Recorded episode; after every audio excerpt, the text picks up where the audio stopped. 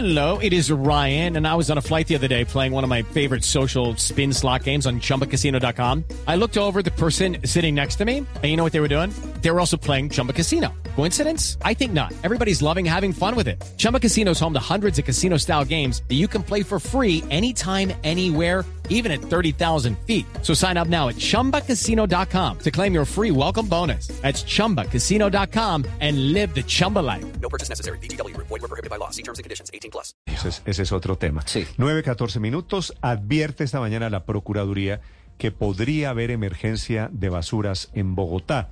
Y la Procuraduría le pide a la alcaldesa y a la alcaldía que asuma la responsabilidad en el tema de basuras.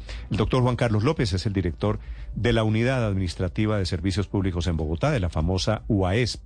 Doctor López, buenos días. Buenos días, Néstor. ¿Cómo le va? ¿Qué está pasando con las basuras? ¿Cuál es la razón de la alerta, de la advertencia de la Procuraduría, doctor López? Bueno, entonces lo primero es que la señora procuradora hace un llamado de atención que nosotros no solo lo vamos a atender desde lo formal, sino desde tomar acciones concretas, porque para nadie es un secreto y nosotros ni más faltada lo vamos a esconder, que la ciudad está atravesando, eh, digamos, un desborde de su esquema de recolección de, de basuras, de residuos. Entonces, ¿qué está pasando?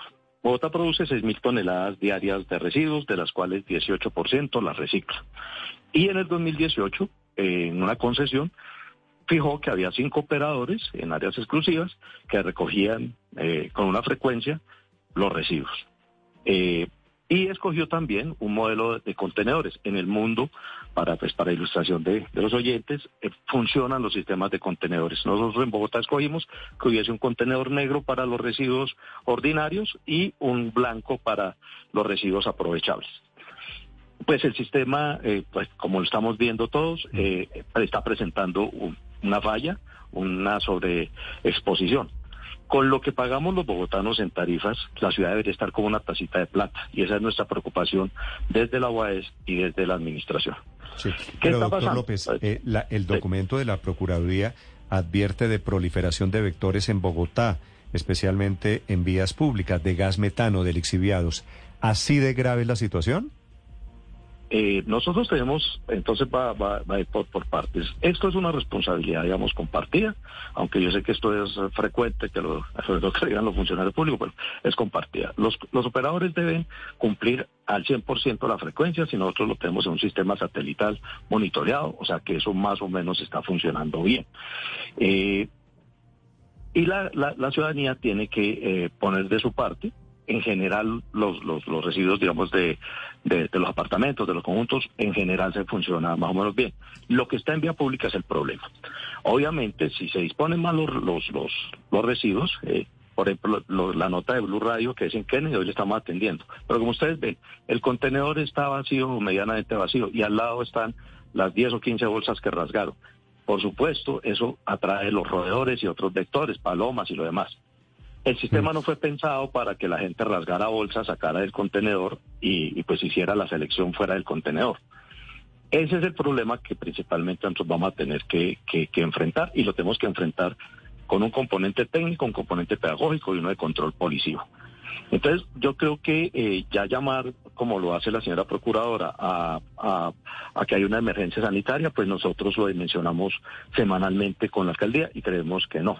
En, si en el momento hubiera que evaluar esa, esa eventualidad, pues ya la decretaríamos y veríamos qué eh, acciones tomar. Las acciones deben ser concretas. Entonces, tenemos 731 puntos críticos que producen 600 toneladas y que nos cuestan 17 mil millones componerlos detectados. Uno de esos, por ejemplo, es la nota de Blue Radio que, que, que vi eh, en Kennedy y se están atacando. Anoche atacamos dos de la mañana desde la calle Sexta por toda la Caracas hasta la 60. Este fin de semana vamos a atacar la 85 a la 93. Y así estamos haciendo operativos todos los días. Hay que atacar Sí. con todo lo que tenemos ese tema. Los vectores tienen que ser atendidos por la Secretaría de Salud y, digamos, ese punto tiene que controlarse, que son 731 puntos críticos. De eso, digamos, eh, no nos cabe duda y estamos haciendo un gran esfuerzo con los operadores y con, con las organizaciones de reciclaje, pero sobre todo con comandos hechos desde la alcaldía. Lo segundo que hemos hecho es montado unos centros carreteros, que son bodegas donde los recicladores pueden digamos, seleccionar su residuo y decir lo que yo voy a comercializar, lo sacan en sus, en sus, en sus carretas y, y, y lo demás se va para un operador. Eso, digamos, como que, que nos está dando un alivio. Eh, y lo demás tiene que ver con que eh, nosotros estamos atacando como con un control, con un control policío.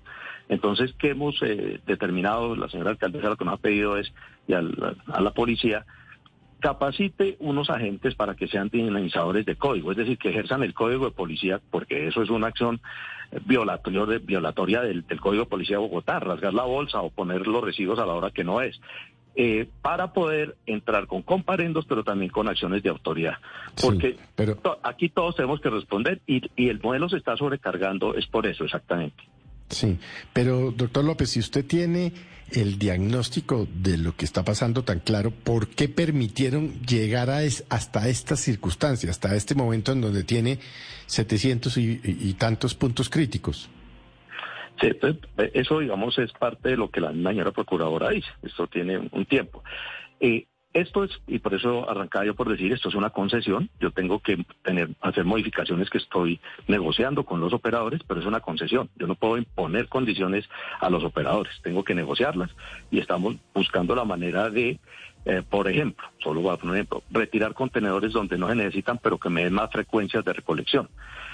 Eh, lo segundo, nosotros eh, estamos vamos a sacar en el mes de junio, donde vamos a ampliar, por ejemplo, los barri amplia- eh, ampliar barrido de andenes, barrido de parques, otro tipo de cosas que se tienen que ir adaptando porque la ciudad se va adaptando.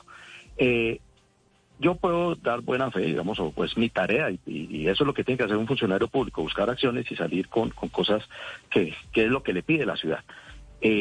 En los últimos cuatro o cinco meses, estoy aquí hace, en esta entidad hace tres meses y medio, pero estamos desde hace cuatro o cinco meses monitoreando Sí. porque hay muchas distorsiones del diagnóstico.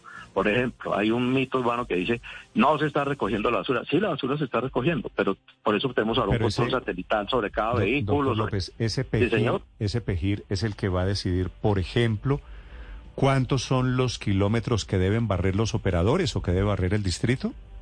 Exactamente. Es la línea base sobre la que se va a decir lo que se tiene que barrer es esto y entonces, eh, digamos, es lo que tendrá que el operador eh, in- incorporar en el contrato. ¿Qué restricciones técnicas tienen? Que pues esto, digamos, no es Ese, tan ese relevante. contrato de qué año es? 2018. Y, en el- y en el- y apenas en el 2023 vamos a definir quién tiene que barrer. No, no, no. El, el PGIR se actualiza cada dos años. El del 2020 tomó unas decisiones.